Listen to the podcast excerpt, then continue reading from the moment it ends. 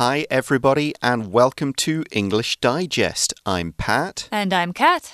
So, this article uh, is a little bit about how you can kind of use codes to communicate with people, but not Mm-hmm. like secret codes or stuff like that, but more like to pass important messages. Yeah, exactly. Like sometimes you want to tell people information without, you know, making sure that everybody around you knows about it. And so if you have sort of different words or different ways of talking about something um, that are only known to you and that other person, like you can, you know, pass information along. And sometimes the reason for that is because you're in a situation where you're kind of afraid. Hmm. Yeah. I was wondering if you and uh, you and your girlfriend have any, Uh, codes? Um. or little words, stuff that would we only definitely have stuff. Inside jokes and like i think when we're abroad um, there was one time we tried talking in Mandarin and then Taiwanese when we were in the Netherlands, but it turned out there was a Taiwanese guy on the train with us who understood everything. it was really funny. Yeah. Um, my wife and I have talked about not so much little words for us, but we're we're thinking of ones we can teach our son to kind of like questions to ask if a stranger when he's at school or something came up to him and said like hey your mum and dad said I should pick you up and of course he shouldn't trust that person but he should prove it by saying well what did my dad tell you to say or Yeah, something exactly. and- you and should have like a, a phrase, like a passcode. yes I mean Yeah. something like that. Though I don't think we'd ever use that situation where we would send somebody else, but it's just something for him to to kind of make Yeah, sure. and Exactly. know. And yeah, so um, in this case, it's more about like people who are in a situation at home where um, they have a lot of pressure, usually from an abuser. Mm. Yeah. So uh, it's kind of it's it's a real life um, way to kind of cope with that, especially during the pandemic. It's been really difficult because there's been a lot more cases of at home abuse because people are stuck at home. hmm Yeah. So why don't we go ahead and take a look at um, well, the solution that this person came up with? And I think it's really interesting.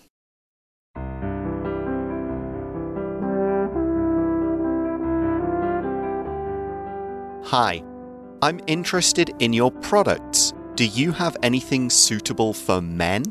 Of course. We're happy to help everyone find solutions for their skin woes. Can you tell me more about the problem? How long has it been an issue? It's been getting worse these past few months. We've got your back. Never fear. I'll ask a few more questions so that I know what to recommend. Now, how does the affected skin react to alcohol? This interaction seems ordinary, but in fact, it is a coded conversation on the Facebook page of Chamomiles and Pansies, CNP. The Polish shop advertises natural skincare products, but it's actually a place where shoppers can get help with something more serious. The skin trouble mentioned in the chat is a reference to domestic abuse. And if someone places an order, CNP will pass their address to the police for immediate assistance. CNP is the inspired idea of Christina Paszko, a Polish student. She mentions two primary influences for it. I heard about the increase in domestic violence cases during the pandemic. Then I heard about a French initiative. The French program uses a kind of face mask as a code word at pharmacies, but Paszko wanted to help people stuck at home. She contacted the Women's Rights Center, receiving advice and assistance from psychologists and lawyers. This allowed CNP to be staffed with professionals to better direct people to resources that could help them. This February, Paszko received a major monetary prize from the European Economic and Social Committee and thanked her professional collaborators in a gracious speech. Over 350 people had gotten help from the site at the time, and Paszko was proud to have brought the issue of domestic abuse out of the shadows. The prize money will help the site remain open. Okay, so let's start off uh, taking a look at this article, and it begins with this is a, a written dialogue, a conversation between uh, probably like a Facebook conversation, really. Somebody Yeah. on a site and somebody email, you know, sending a personal message. And Mm-hmm. Jan, um, which would probably be the Polish pronunciation of Yeah, how to say this, would say, Hi, I'm interested in your products. Do you have anything suitable for men?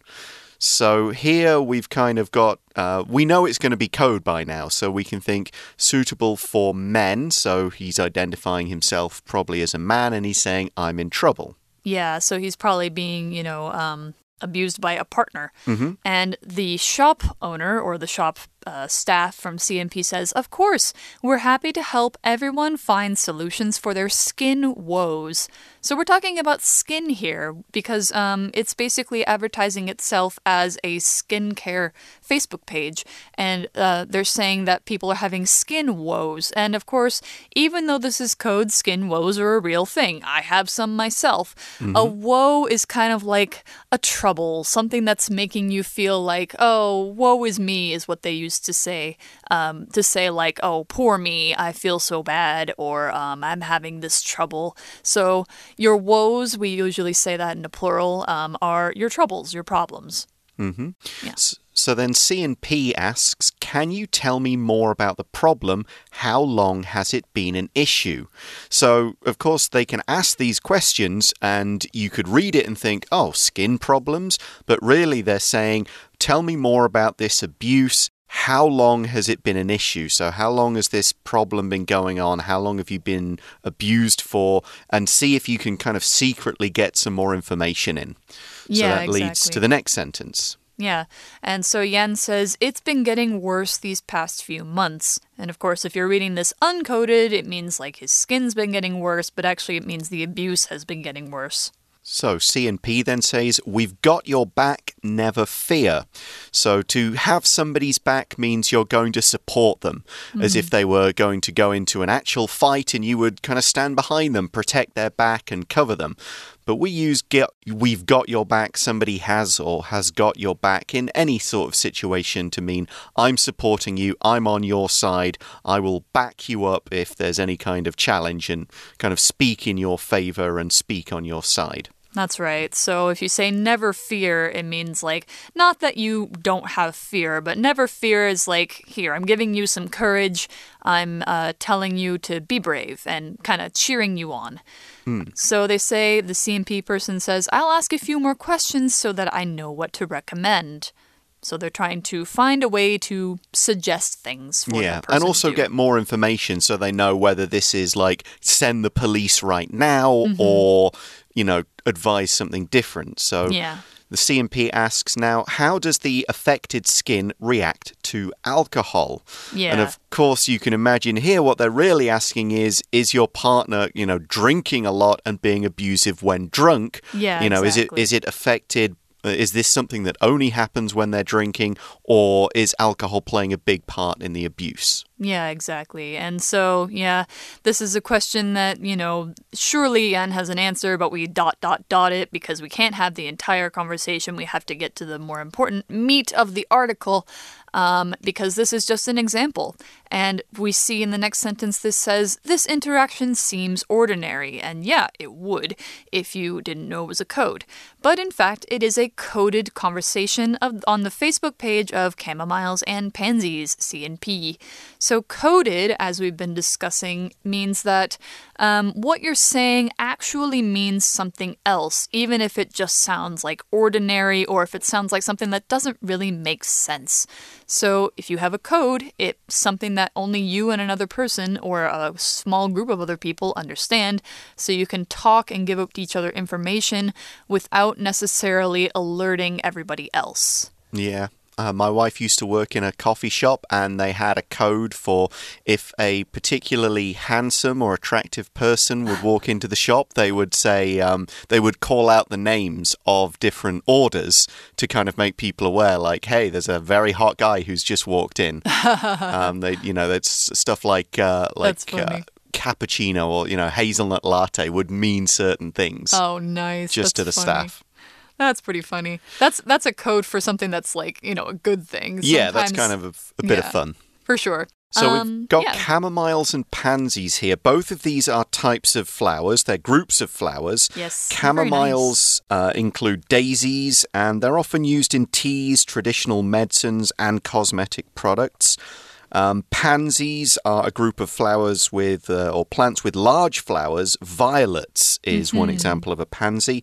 And interestingly, pansies are also known as heart's ease, I found Heart's out. ease. I Yeah, didn't know that. heartsease, all one word, and it's used in herbal medicines because it does kind of bring a sense of calm when you use the essence, those essential oils, those kinds of things. Interesting. I also know that pansy is kind of an insult to say that somebody is like feminine or weak. It's not used that much anymore. Um, but I think, you know, some some people would still be like, don't be a pansy. Hmm. Yeah. Old bit of slang, yes. Yeah.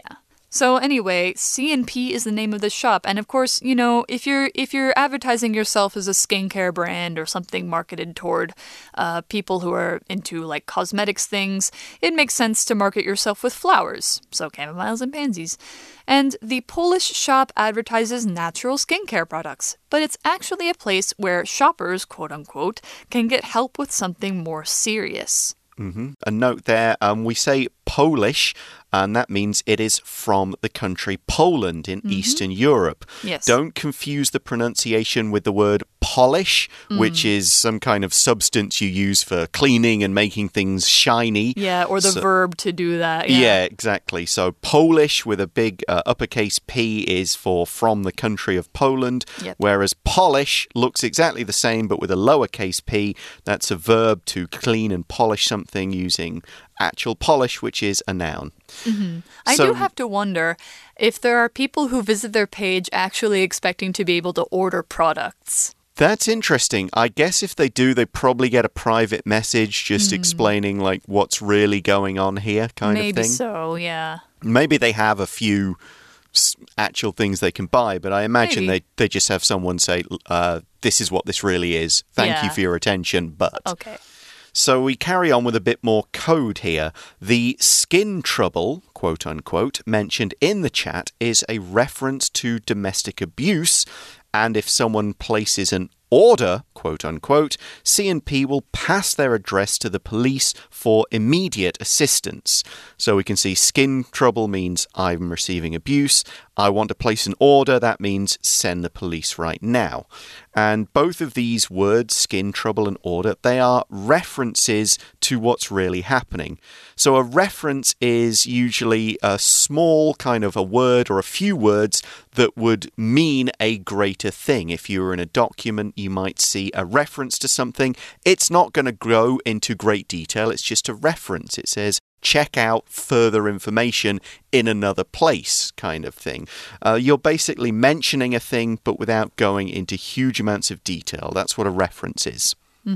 Yeah, so this in this case skin trouble is a reference to domestic abuse and this is um, we're talk we'll talk about the word abuse, but domestic abuse specifically is um, abuse happening in the home. That's what makes it domestic. So domestic refers to things that are happening in the home, and abuse is, um, as you can kind of guess, it is something very bad that happens to a person when um, another person uh, is hurting them. Treating them. Yeah, hurting them somehow, either physically or mentally or emotionally. There's or sexually. There's many different kinds of abuse. Um, I don't know if I would say they're equally bad. They can be. They can all cause you know significant um, life problems or even result in death. Um, you know, if you are physically abused to death, and it's really horrible. Nobody should have to go through it. Um, and usually the abuser will maintain a you know a really strong deal of control over the person who's being abused. They'll try and make sure that they don't have any way to get help. They'll tell them that there's no hope for them. Uh, they'll make them feel like there basically is no way out, which is why things like this Facebook page are very important. They give you a way out that your abuser doesn't know about. Yeah, and this is often kind of long term cruel treatment. Yeah, uh, it's over and over. Like one time could be considered abuse, but it's not habitual. Right, yeah. And we're talking everything from kind of simple name calling to kind of making somebody really doubt themselves to physical hitting and more. And it could be domestic abuse covers parents, children, it covers partners, it covers all family members, that kind of stuff. Yeah, so we see if someone places an order, C&P will pass their address to the police for immediate assistance. So assistance, of course, means the same as help, and here immediate assistance would mean the police would send you know officers they'd send a car they would send people to that property and you know find out what's going on investigate it maybe get the person who's being abused out and to somewhere safe. You know if um, if they had enough evidence they would then arrest the person doing the abusing all that kind of thing. They'd basically go in there and do their best to solve this problem. Yeah, exactly. So, yeah, um, this is a very important thing because they're actually getting these people help. They're actually able to contact the police. And so now we learn a little bit more about the company itself. C&P is the inspired idea of Christina Paszko, a Polish student. So, again, Polish means she's from Poland. And they say that her idea is inspired. Um, in this case, well, you probably know the verb to inspire, which means to give somebody a like uh, like a creative spark, give them ideas. To say that something is inspired as an adjective means that it's an amazing idea. It feels like it is very original and it's very good. It's um, it's very helpful in some way. It's um, just basically something that you see and you're like, wow, this is really fantastic. yeah flash of genius Yeah. We'll look into where she got the idea from in just a moment, but right now it's time for us to take a short break.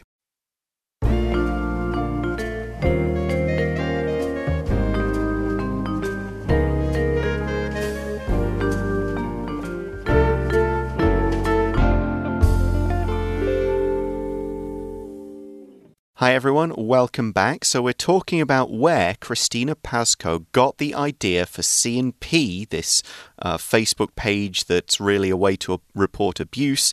Where did she get the idea? Well, she mentions two primary influences for it. So two kind of areas w- that gave her this inspiration, this idea. She says, I heard about the increase in domestic violence cases during the pandemic. So, domestic violence is just one form of domestic abuse, it's the more physical kind. And during the pandemic, as we mentioned in our introduction, this is, of course, COVID 19, where everybody is staying at home, people can't go out, people are trapped with each other with no access to friends or other support, and they can't really escape very well. So, there were an increase during this pandemic. Pandemic, of course, is a disease that goes on for a long time and affects countries all around the world, with large numbers appearing all over in many different places. which is what has been happening for the last year and a half. Yep. Yeah. So, yeah, we are in the middle of this pandemic, and as you can imagine, abuse can um, really increase during a situation like this because people are trapped with their abusers. And she says the second influence of her um, for her company. Then I heard about a French initiative, and we'll hear more about what the initiative is in the next sentence. But first, to learn what is an initiative. An initiative is sort of a um, an idea that you start that is either started by a company or an individual, and it's sort of a plan that you put in place to take a specific action. So um, you initiate it, which means that you start it in, or um, yeah, so that's what initiate means. So an initiative is something that you say, hey, um, we have this problem. We're going to try and use this plan to solve it. This is our new initiative. This is step one, step two, step three, that sort of thing. Yep, and this is taking place in France, and this is how it works. We see in the next sentence the French program, program and initiative are kind of synonyms here. Mm-hmm. The French program uses a kind of face mask as a code word at pharmacies, but Paszko wanted to help people stuck at home. So here they would go in and ask for a particular kind of face mask. They'd say, Give me, maybe they'd give the number or the brand name or something, and that Yeah. would mean I need help, you know, I need some support, I'm being abused. I also heard that some, uh, like a Dutch supermarket chain um, also adopted the policy that the French program was doing. So Right. there was multiple countries in Europe that were doing that face mask code. Um, and certainly it happened in pharmacies. A pharmacy is another word for a drugstore. In the UK, we would call it a chemist's shop. Ah. That's what we call them. Yeah. Uh, it's a place where you can go and buy different kinds of sometimes household goods, but mainly medicines. And some of it is over the counter medicine that you could buy, uh, face washes, hair washes, that you could get in a place like Watson's. But they also have a special area of the pharmacy where you get drugs that a doctor has to prescribe you. So when you see a doctor, he says, Here, here's a prescription, take this to a pharmacy, and they will give you the medication that I've told them to give you. Right, and there are even clinics in Taiwan that have their own personal pharmacies. Like the medication that I take, uh, the doctor I go to for it has the pharmacy right next door and just upstairs, and they don't sell anything else except the prescribed medications. Yeah. Yeah. So, anyway, um, she wanted to help people stuck at home because not everybody can go to a pharmacy. Maybe their abuser is controlling them, or maybe the situation is so bad that they can't go out. Um, you know, different people have different reasons for being stuck at home and they still need help. So, what did she do to make this happen? Says she contacted the Women's Rights Center, receiving advice and assistance from psychologists and lawyers. So, these two people, these psychologists and lawyers, are both experts in their field, but first we have to talk about what they are. So, a psychologist is, you could say, an expert in mental illness or mental health, as well as general human behavior, like how our minds work, how our brains work, um, why we do the things we do on an individual level.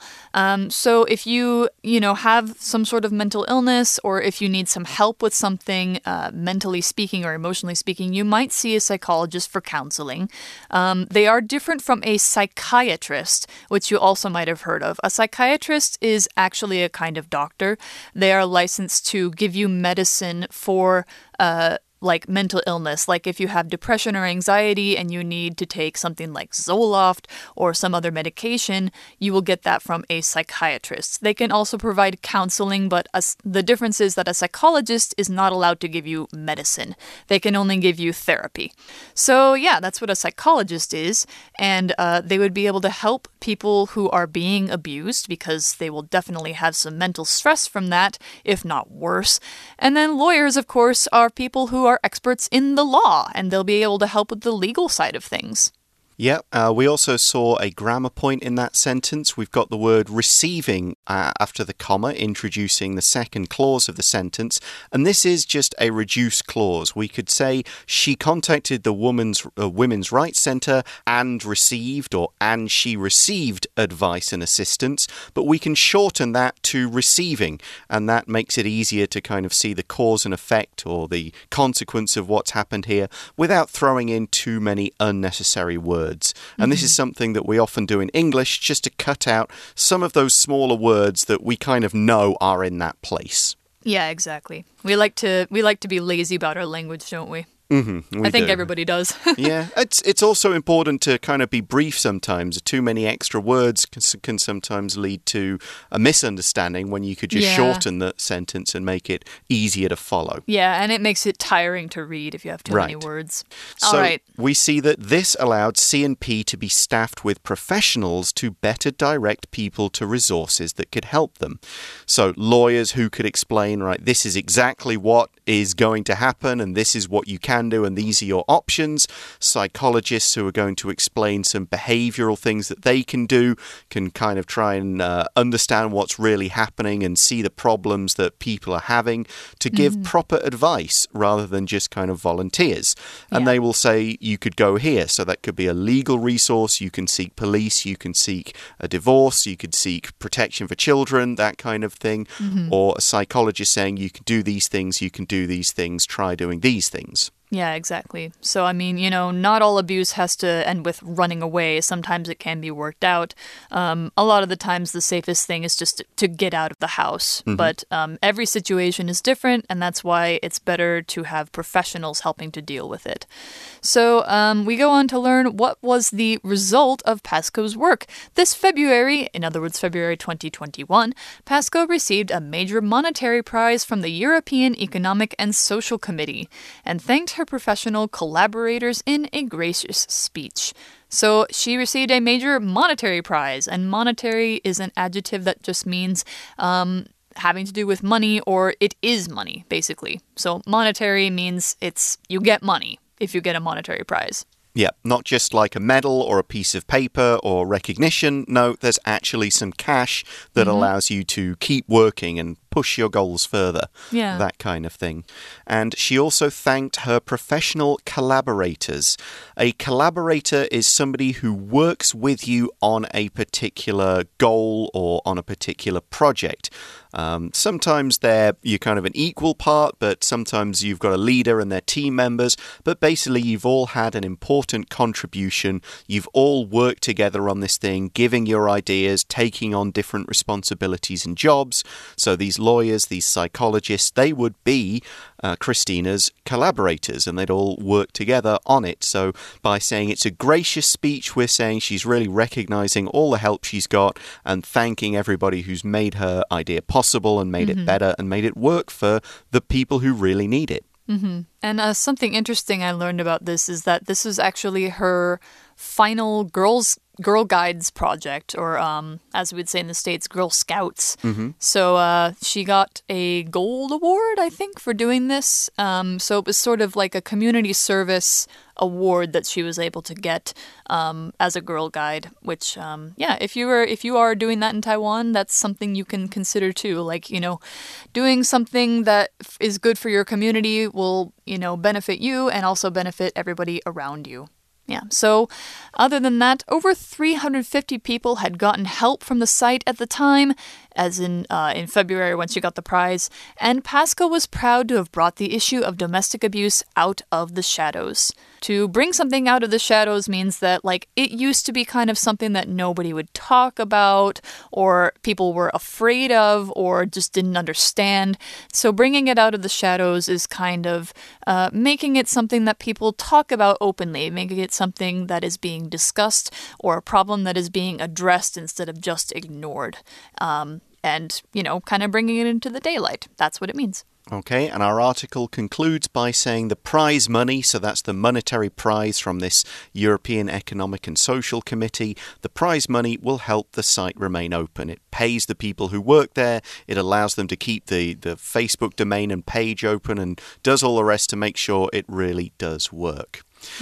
Okay, so that is the article. This is a really great idea that somebody has come up with. Yeah. Um, and we've seen there are several other ideas that are following the same thing in different parts of the world. It's great that this kind of thing's happening. Um, and I would say Taiwan's got the numbers that you can call if Yeah, you're in the same situation. You need that the help, the different emergency numbers. But uh, if it's difficult to do that, I believe there are some ways around it as well. If you can't Yeah. like talk or something.